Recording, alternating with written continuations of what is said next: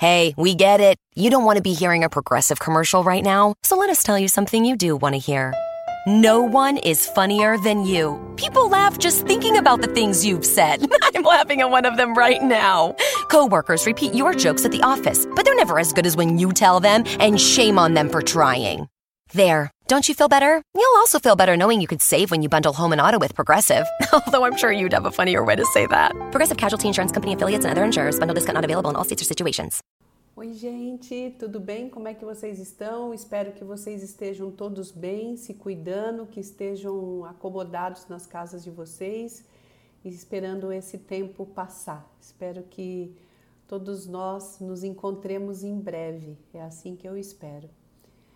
Meus queridos, eu estou hoje muito feliz em compartilhar a palavra com vocês, porque hoje é um dia especial, o Dia das Mães, e é uma grande oportunidade poder falar de Deus no dia tão especial que é o Dia das Mães. Deus tem falado muito forte no meu coração sobre o tema família e eu queria hoje compartilhar algumas coisas que eu venho refletindo e pensado sobre isso. Mas antes eu gostaria de te convidar a baixar sua cabeça e a orar. Então, onde você está, vamos fazer esse tempo de reverência, de entrega desse tempo a Deus. Pode ser? Vamos baixar nossas cabeças? Paizinho querido, Paizinho amado, nós te louvamos, te agradecemos, te bendizemos por esse tempo que nós temos o privilégio de tê-lo com a gente, onde quer que a gente esteja, Senhor. É muito bom ter um Deus que é tão onipotente, onipresente e onisciente, que sabe de todas as coisas e que está em todos os lugares ao mesmo tempo, Senhor. Te louvo e te agradeço por tudo que o Senhor é, por tudo que o Senhor significa nas, nossa nas nossas vidas. Entrego a minha vida, Senhor, no teu altar e peço que o Senhor use esse tempo para edificação, para que seja realmente transmitida a Sua palavra, Senhor. Abra os olhos e os ouvidos, os corações, as mentes dos meus irmãos também, Senhor, para que a Tua vontade seja feita e manifeste na vida deles. É assim que eu oro, louvo e agradeço, em nome de Jesus. Amém. É, eu tenho refletido muito sobre família a família como propósito de Deus. E eu estou convencida de que a forma como a gente se relaciona com Deus e a forma como a gente se relaciona com os nossos familiares está intrinsecamente ligada. Então é muito importante a gente entender que a nossa visão, a visão que a gente tem de Deus, reflete na visão que a gente tem da família. E a visão que a gente tem da, dos nossos familiares também reflete na nossa visão de Deus. É, existem várias passagens na Bíblia que me ajudam a refletir e a pensar sobre isso. Na semana passada, nós estávamos conversando com as mulheres, entre mulheres da DOCA, e nós refletíamos sobre o livro de Ruth. Como foi semana passada, estamos agora, só passou uma semana, esse livro ainda está ecoando muito forte no meu coração. Eu não sei se você conhece ou não o livro de Ruth, mas eu queria te convidar a abrir a sua Bíblia é, no livro de Ruth, no capítulo 1, para a gente conversar um pouquinho sobre algumas coisas que estão escritas lá. Na época dos juízes, diz lá em capítulo 1 de Ruth, houve fome na terra. Então era uma situação que era catastrófica. Tinha fome em todos os lugares, porque diz que havia fome na terra, em todos os lugares. Né? em todos os países, em todos os continentes, em todos os lugares. Um homem de Belém de Judá, com a mulher e os dois filhos, foi viver por algum tempo na terra, nas terras de Moabe. O homem chamava-se Elimeleque. Sua mulher Noemi e seus dois filhos Malom e Quilion, Quilion eram efrateus de Belém de Judá. Chegaram a Moabe e lá ficaram. Morreu Elimeleque, depois de um tempo, marido de Noemi, e ela ficou sozinha com seus dois filhos. Eles se casaram com mulheres moabitas, uma chamada Orfa e a outra Ruth. Depois de terem morado lá por quase dez anos, morreram também Malom e Quilion, e Noemi ficou sozinha, sem os dois filhos e o seu marido. Quando Noemi soube em Moabe que o Senhor viera em auxílio do seu povo, dando-lhe alimento, decidiu voltar com suas duas noras para sua terra. Então, aqui uma paradinha. Quando Noemi soube que as terras de onde ela tinha partido no início, com o marido dela e os dois filhos, agora tinha alimento, ela resolveu retornar para essa terra. Aí lá no versículo 7 diz assim: assim, ou seja, ela tomou uma decisão totalmente racional, né?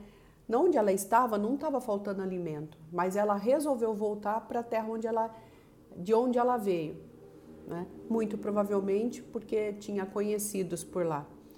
Aí no versículo 7 diz: Assim ela, com as duas noras, partiu do lugar onde tinha morado, enquanto voltavam para a terra de Judá. Noemi disse às duas noras: Vão, voltem para a casa de suas mães, que o Senhor seja leal com vocês, como vocês foram leais com os falecidos e comigo. O Senhor conceda que cada uma de vocês encontre segurança no lar do outro marido. Então deu-lhes beijos de despedida. Veja, até aí, é, Noemi ela começou a voltar para a terra dela, parou e pensou: é, por que, que eu vou levar as duas comigo se elas são daqui, se os parentes delas estão aqui? Então não faz sentido. Então ela liberou as duas, abençoou as duas a continuarem aonde estavam, a não prosseguirem com ela. Daí a gente continua a história e percebe. Mas elas começaram a chorar bem alto e disseram: Não, voltaremos com você para junto do seu povo. Eu acho bonito essa parte, porque as duas noras, muito provavelmente por amor à sogra, disseram: Não, a gente vai com você, não é? Era uma distância grande, mais ou menos uns 300 quilômetros, não é? é? Como de São Paulo a Bauru, e, a, e essa senhora, Noemi, já, imagino que já com uma certa idade, ela voltaria sozinha. Então as noras disseram: Não, eu vou com você. Aí lá no versículo 11 a gente vê assim: Disse, porém, Noemi: Voltem, minhas filhas, porque viriam comigo? Poderia eu ainda ter filhos que viesse a ser seus maridos? Voltem, minhas filhas, vão, estou velha demais para ter outro marido. E mesmo que eu pensasse que ainda há esperança para mim, ainda que eu me casasse esta noite e depois desse luz a filhos, iriam vocês esperar até que eles crescessem? Ficariam se casar à espera deles? De jeito nenhum, minhas filhas. Até aqui, assim, o raciocínio de Noemi está sendo puramente lógico. Ela pensando assim: não tem sentido vocês continuarem comigo, não tem sentido. Mas a partir de agora, a gente percebe uma amargura né, na, na fala de Noemi. Para mim é mais amargo do que para vocês, pois a mão do Senhor voltou-se contra mim. Elas não começaram, elas então começaram a chorar bem alto de novo. Então é interessante como Noemi ela vê o Senhor aqui, como ela vê Deus. Ela fala assim: para mim é mais amargo do que para vocês, pois a mão do Senhor voltou-se contra mim. A visão que ela tem de Deus é de que Deus está contra ela. Se a gente, se eu e vocês pensássemos assim, muito provavelmente as nossas decisões elas seriam completamente alteradas em função dessa visão. As duas começaram a chorar mais alto ainda. E depois órfã deu um beijo de despedida em sua sogra, mas Ruth ficou com ela. Ruth, porém, respondeu: Não, é, não. Aí Noemi disse para ela: perdão, no versículo 15 disse assim: Veja a sua concunhada, está voltando para o seu povo e para o seu Deus, volte com ela, no versículo 15. Noemi mais uma vez aconselha a Ruth a voltar com órfã, para ficar com os parentes, voltar para a casa dela, casar, ter filhos, né? É, mas aí a Ruth, nos versículos 16 e 17, ela diz o seguinte: Não insistas comigo que te deixe e não mais a acompanhe. Aonde fores, irei, onde ficares, ficarei.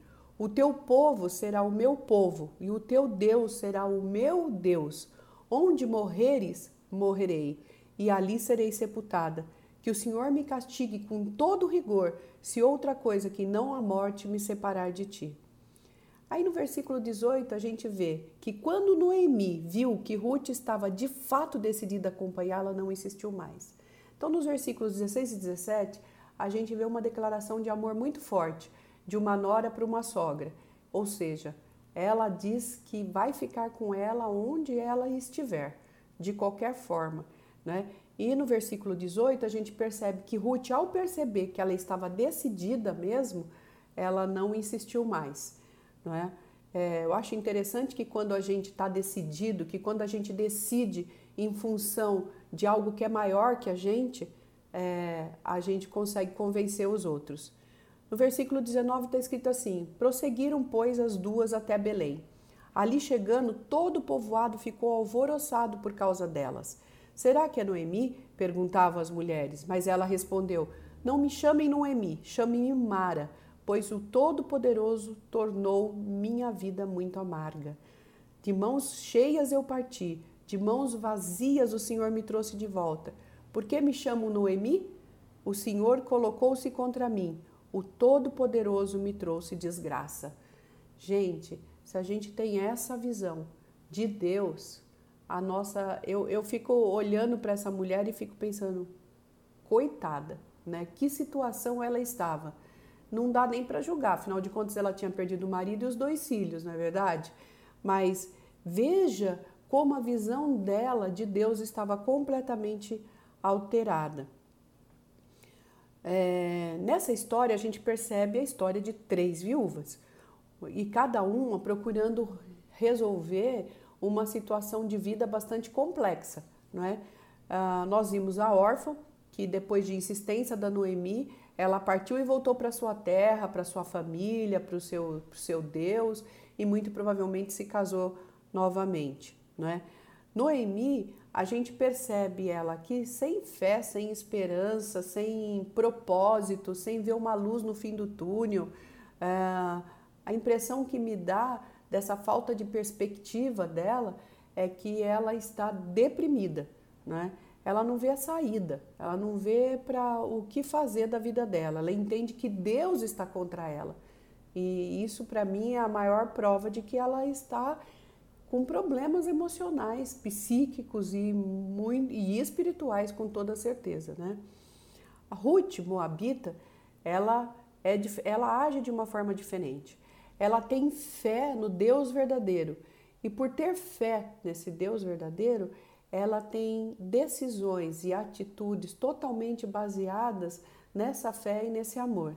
Ela tem amor pela sogra e demonstra fé em Deus, porque ela está indo para um lugar que ela não conhece, ela não conhece aquelas terras para onde ela está indo, ela não sabe o que vai esperar da, da o que será dela naquele lugar e mesmo assim ela demonstra uma fé excepcional, demonstra a esperança de que algo bom deva acontecer e demonstra amor pela sogra nas suas decisões e comportamentos. A gente pode observar o versículo que eu, que eu gosto mesmo demais é a hora que ela diz que, que vai ficar com a sogra, haja o que acontecer, nos versículos 16 e 17. E ela faz isso justamente porque ela ama. E amar não é simplesmente um sentimento assim que a gente sente e fala assim, não, agora eu vou passar a amar. Amar também não está pautado simplesmente no meu querer, não é? é Ruth, ela faz, ela toma aqui uma decisão pautada no amor, é, não por interesse próprio, mas por amor à sogra, em ajudar a sogra, em fazer a, o melhor pela sogra e em servir a Noemi, né? Ou seja, isso demonstra um comportamento completamente amoroso. Ah, a gente percebe que as decisões dela não foram fáceis, ou seja, trouxe consequências para ela que seriam difíceis dela arcar. No capítulo 2, versículo 2, a gente percebe que ela teve que trabalhar e trabalhar duro para conseguir alimentar as duas. No 2:2 a gente vê assim: Ruth, a moabita, disse a Noemi: Vou correr e recolher espigas no campo daquele que me permitir. Vá, minha filha, respondeu-lhe Noemi. A lei ordenava que ao realizar colheita, os israelitas não deveriam limpar totalmente os campos, mas deixar parte dos cereais para os necessitados, para os estrangeiros, para os órfãos e viúvas. Neste caso, a, a Ruth ela contemplava pelo menos três: era viúva, estrangeira e necessitada. E ela se fez valer dessa lei para conseguir é, alimentar a sua família. que seria ela e Noemi, a família, né? Não foi puramente sorte as coisas que aconteceram na vida de, de Ruth. Foram coisas que foram acontecendo em cima das decisões que ela ia tomando, não é? Não foi sorte também que ela foi parar no campo justamente de Boaz, que é parente de Elimeleque, que falecido de Noemi, não é? é? Com certeza que o que a guiou até ali foi uma providência divina. E ao chegar ali, o capataz já começou a observar que ela agia de forma diferente, que ela chegava cedo, que não parava nada, não parava para descansar, e ele relata esse fato para Boaz, que começa a observar Ruth com um olhar de interesse. E esse interesse vai se desenvolvendo ao longo da história, dos capítulos 2, 3, até nós chegarmos no 4, porque esse livro é um, um livro muito pequenininho, é um livro com quatro capítulos, e quando chega no capítulo 4, a gente observa já lá em 4, 13 e 22, né, nos, nos versículos 13 a 22, que Boaz e Ruth se casaram né, e que eles tiveram filho. Vamos acompanhar lá? Então diz assim: Boaz casou-se com Ruth e ela se tornou sua mulher. Boaz a possuiu e o Senhor concedeu que ela engravidasse e desse à luz um filho. As mulheres disseram a Noemi: Louvado seja o Senhor, que hoje não a deixou sem resgatador que o seu nome seja celebrado em Israel. O menino lhe dará nova vida e a sustentará na velhice, pois é filho de sua nora, que a ama e que é melhor do que sete filhos. A nora aqui foi comparada a sete filhos. Que amor é esse, né? E que fé. E como que Ruth ela foi honrada. Ela foi honrada porque ela prosseguiu é, na fé em Deus e por amor à sogra. Aqui no final deste mesmo capítulo, a gente observa que uh, nós temos como uma espécie de genealogia, não é? E a gente percebe assim: Esrom gerou Raão, Raão gerou, gerou Aminadab, Aminadab gerou Naasson, Naasson gerou Salmão, Salmão gerou Boaz, que é o marido de Ruth, Boaz gerou Obed, Obed gerou Jessé e Jessé gerou Davi. É maravilha, né? A gente perceber que aquela viúva ia ser agora a avó do rei Davi. Ela entrou para a genealogia de Jesus.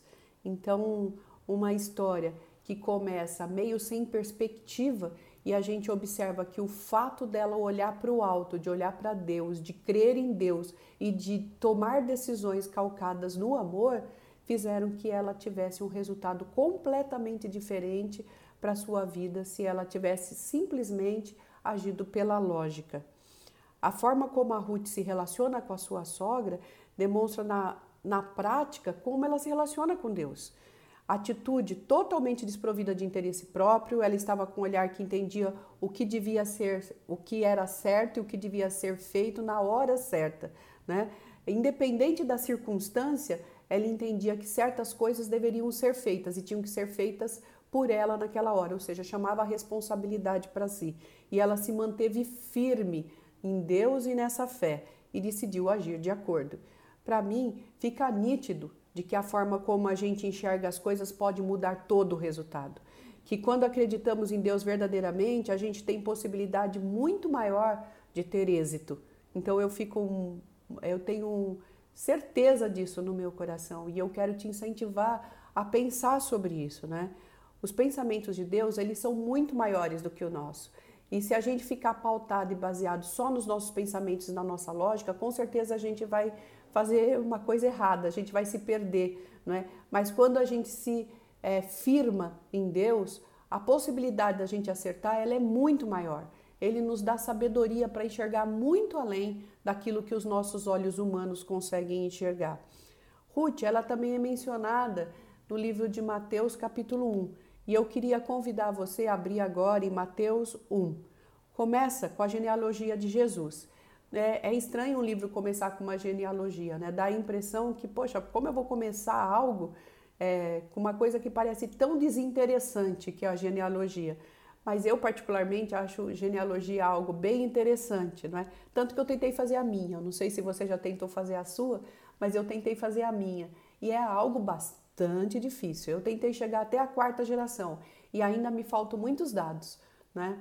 Eu gostaria de além da quarta geração, mas é muito difícil fazer a genealogia. E aqui a gente tem várias gerações descritas e eu quero contar para vocês que essa genealogia é a genealogia de Jesus e a Ruth ela está mencionada aqui. Então eu quero te convidar a olhar lá em Mateus, capítulo 1, versículo 5 e início do 6 também, que diz assim: Salmão gerou Boaz, cuja mãe foi Raabe. Boaz gerou Obed, cuja mãe foi Ruth. Obed gerou Jessé e Jessé gerou o rei Davi. Observem que aqui a gente vê o nome de Ruth é, contemplado. Outra coisa que eu observo aqui, além do fato maravilhoso de Ruth ser avó do rei Davi, é, é o fato de que é, a genealogia ela vem sempre trazendo o nome do pai e o nome do filho. Olha, Salmão gerou Boaz, cuja mãe foi Raabe. Boaz gerou Obed, cuja mãe foi Ruth. Obed gerou Jessé e Jessé gerou o rei Davi, ou seja, vem o nome do pai e o nome do filho. Agora, em Mateus 1,16, essa lógica ela muda. Eu acho isso muito interessante. E Jacó gerou José, marido de Maria, da qual nasceu Jesus, que é chamado Cristo, não é? Ou seja, aqui Jacó gerou José, o pai gerou o filho José, mas José, marido de Maria, da qual nasceu Jesus, ou seja, aqui quebra a lógica porque Jesus, como a gente sabe, ele é filho do Espírito Santo, né? É obra do Espírito Santo na vida de Maria e de José. Portanto, aqui na genealogia não vem escrito que José gerou Jesus. Muito linda a Bíblia, né? Quando a gente começa a entender, eu gosto muito de ver essas coisas, essas nuances, né? Essas nuances e eu, eu fico encantada com as histórias, mesmo que eu já saiba o final, parece que eu quero ler mais uma vez como para descobrir mais e mais. A palavra ela diz que é sempre viva e eficaz e ela sempre traz algo novo para gente, né? Uh, agora eu gostaria que vocês abrissem em Lucas, nos capítulos de 1 a 3, a gente vai fazer uma. Na verdade, a gente vai ficar mais no 1 e no 2 mesmo.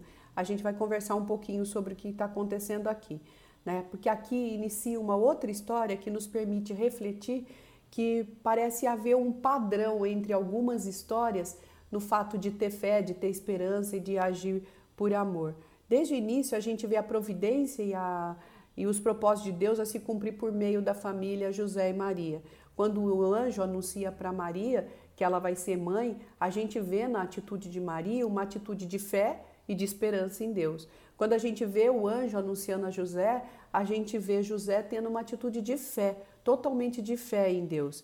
E a atitude dele em relação a Maria, com certeza, só pode ser uma atitude de amor, porque ele decidiu agir de acordo não com o próprio interesse, mas porque era melhor para ela, né? Uh, então, lá no capítulo 1, dos versículos 24 a 32, a gente vê assim: Depois disso, Isabel, sua mulher, mulher de Zacarias, engravidou e durante meses não saiu de casa. Meses, gente, a Isabel não saiu de casa. E diz aí que cinco meses, né? A gente, eu tô é, em isolamento social durante dois meses e tô achando que é bastante, né? Isabel ficou cinco meses sem sair de casa. E ela diz: Isabel disse assim: Isto é obra do Senhor. Agora ele olhou para mim com favor para desfazer a minha humilhação perante o povo. Né?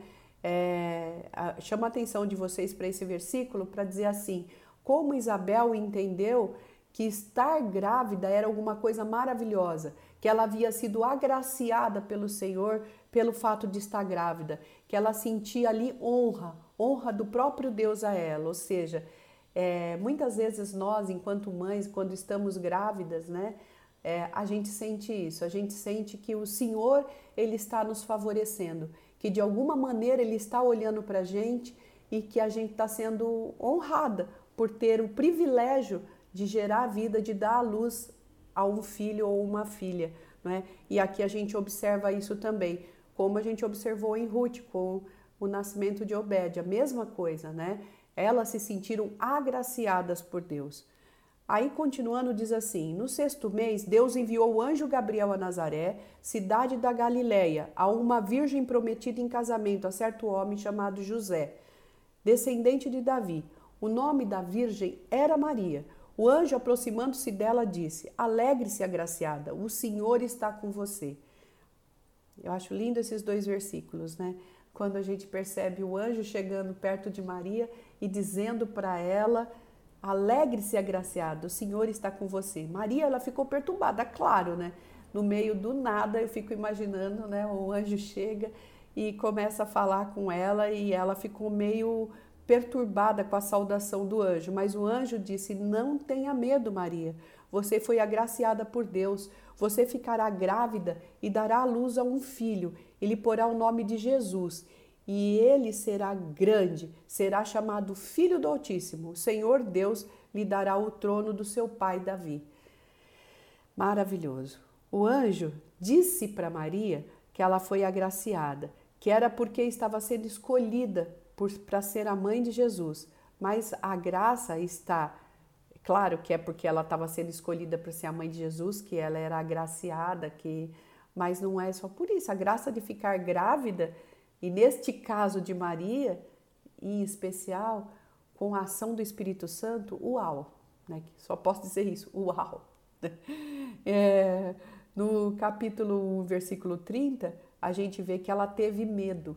Quantas vezes eu e você, nós não temos medo porque a gente não entende o que está acontecendo ao nosso redor? A gente simplesmente não entende, a gente fica confusa, a gente fica perturbada, como ficou Maria. Mas Maria decidiu crer em Deus e decidiu tomar a postura de quem tem fé, né? De quem espera em Deus e ela se coloca à disposição de Deus. É isso que eu e você aprendemos com Maria, não é? Que independente da situação, independente se eu estou entendendo ou se eu não estou entendendo, não é? É de nos colocarmos na dependência total de Deus. Oxe, como é lindo aprender isso com Maria. Maria é humilde, ela é sábia, ela demonstra fé e esperança em Deus. Características que eu gostaria de ter mais e que espero que eu e você tenhamos cada vez mais e mais, que a gente persiga essas características. Ela acaba de receber a mensagem que mudaria a vida dela e as nossas também, não é? Parecia impossível, mas o filho de Maria era Deus manifesto em carne. Nossa linguagem e compreensão não dão conta de desse fato tão sublime. Não existe como explicar um fato tão sublime. Mas mesmo sendo a família de José Maria, mesmo sendo a família dessa família maravilhosa que vai ser a mãe de Jesus, né, a mãe do Deus encarnado, ainda assim a família tinha problemas. Ué, mas não era para ter, né? Afinal de contas, não é uma família tão, tão diferenciada, mas eles tinham sim problemas. José e Maria, por causa do recenseamento, não encontrou, por exemplo, hospedaria e tem um filho num estábulo, lugar que ficam os animais da casa, né? Pode parecer problema para mim e para você. Eu não sei se para Maria foi, mas para mim, aos olhos humanos, pareceria um problema. O que eu quero dizer com isso é que todas as famílias têm dificuldades a serem vencidas e todas elas serão no seu tempo. Não é um privilégio só meu e só seu ter dificuldade dificuldades, elas vêm e vão e elas moldam o nosso caráter, ao mesmo tempo que nos dão oportunidade para agir de acordo com a vontade de Deus naquela situação. Então é muito importante quando eu estiver passando por uma dificuldade tentar entender o que Deus quer de mim naquela situação. Deus ele se revela a nós. Como eu estou dizendo para vocês desde o início, por intermédio das nossas relações familiares, de como nos relacionamos, de como nos resolvemos com as coisas do dia a dia, não só quando as situações dão certo, mas principalmente quando as situações estão difíceis e não estão tão fáceis de resolver, em todas as situações, nas certas, nas que estão dando certo e naquelas que parece que não estão dando tão certo assim. Nenhuma família é livre de problema, nenhuma. Todas as famílias enfrentam problemas comuns do dia a dia na vida, né? E em tempos turbulentos como esse que nós estamos vivendo, os laços familiares são mais vitais do que nunca, são mais vitais do que nunca. Por isso mesmo, vamos ficar mais próximo, mais junto das pessoas que são os nossos familiares. Cuide um, de, um do outro, amem um ao outro, decidam amar e agir por amor, decidir amar. Né? Deus se revela mesmo por meio de figuras familiares a nós, porque talvez só assim a gente consiga entender o seu amor. Eu fico pensando que a gente não tem uma cabeça humana e tão pequena que é impossível para a gente entender o amor de Deus. Ele é amor, Deus é amor, Ele é amor. E para a gente é muito difícil entender isso. Então eu creio que Ele explica isso para a gente por meio das relações familiares. Não é? Lá em Isaías 49, 15 diz assim: Será que uma filha pode esquecer do seu bebê? Não, será que uma mãe, perdão, será que uma mãe pode esquecer do seu bebê que ainda mama e não ter compaixão do filho que gerou? Embora ela possa se esquecer, eu não me esquecerei de vocês. Esquecerei de você. Esse versículo eu acho maravilhoso, porque é muito difícil uma mãe que gerou seu bebê e que ainda mama não ter compaixão daquele bebê que mama a mãe naturalmente tem compaixão do bebê que ainda está amamentando. Mas, ainda que isso fosse possível, Deus nos diz que Ele não esquece de nós.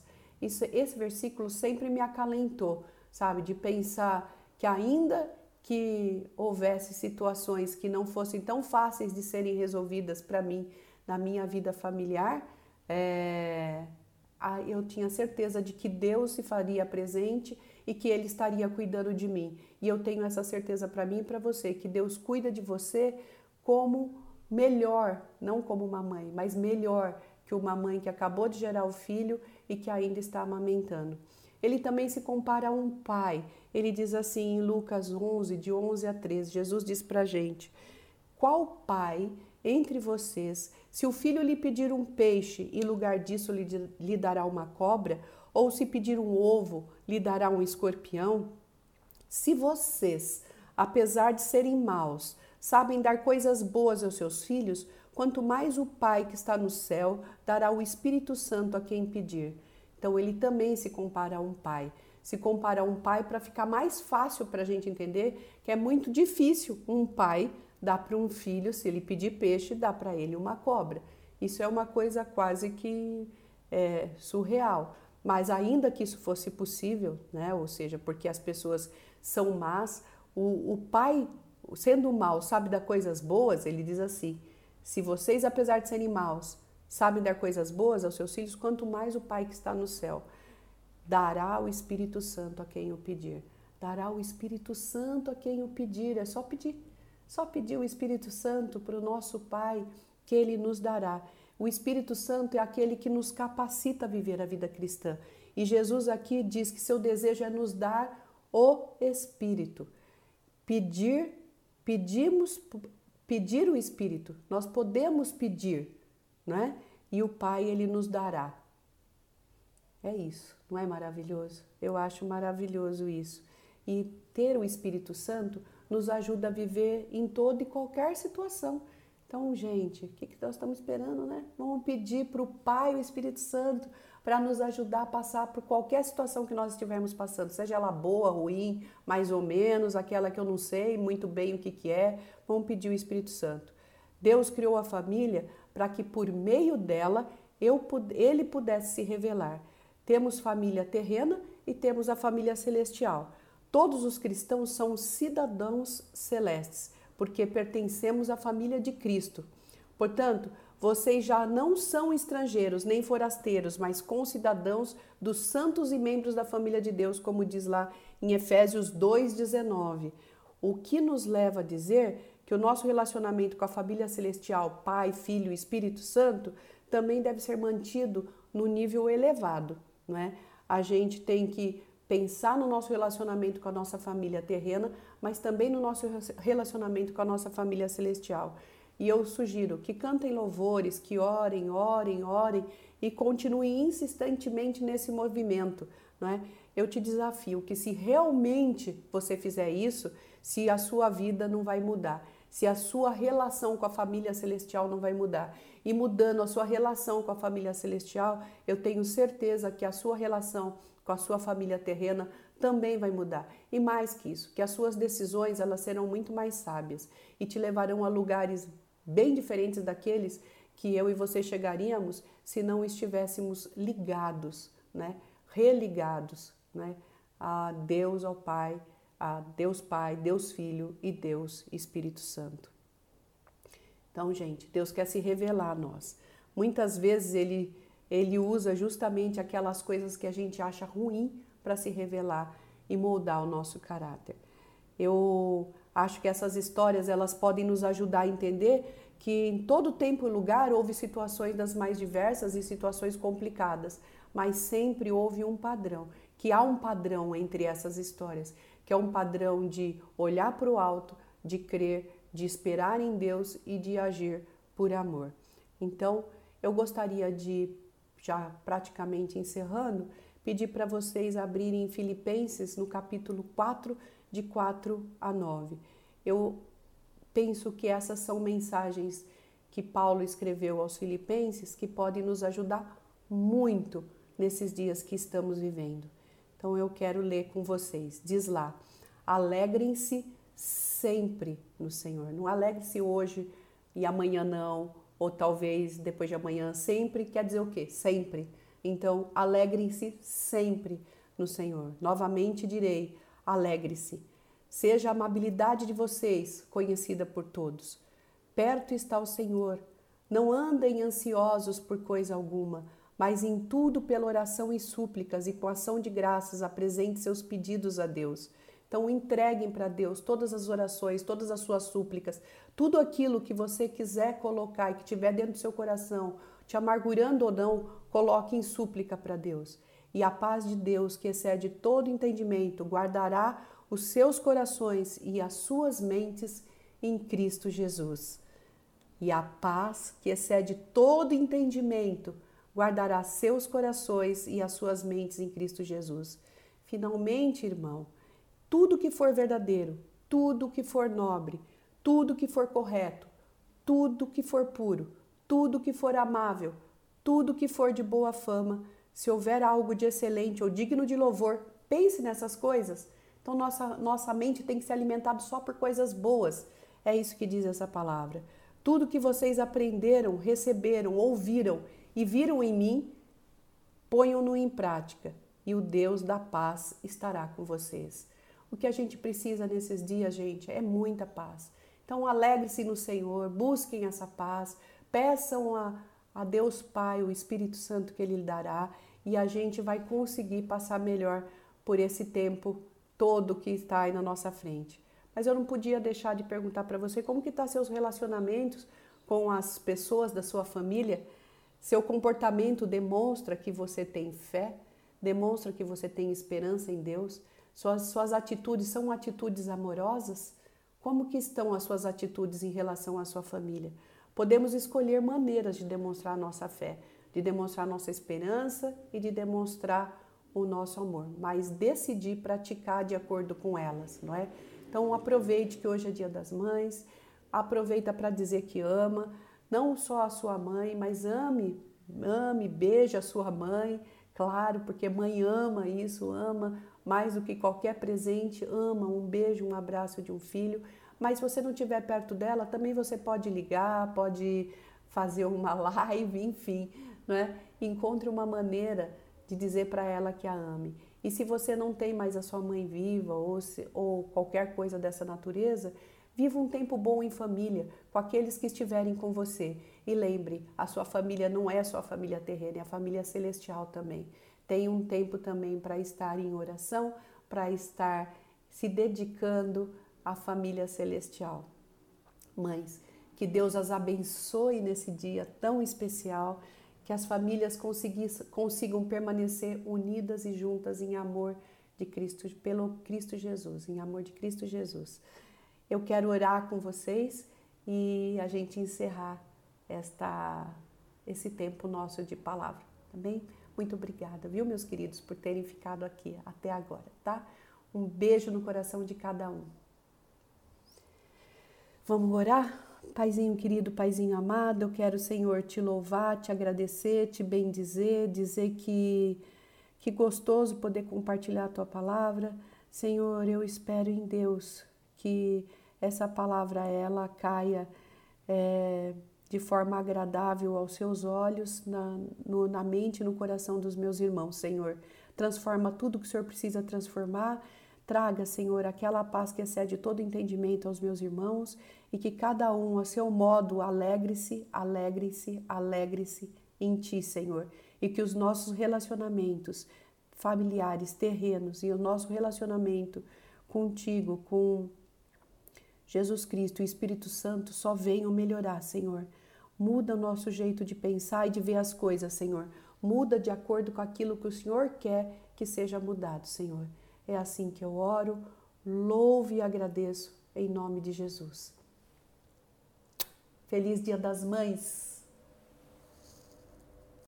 To show you how easy it is to file a claim with Geico, we hired fitness celebrity Billy Blanks. Okay, everybody, our car just got a broken windshield. How about we blow off some steam?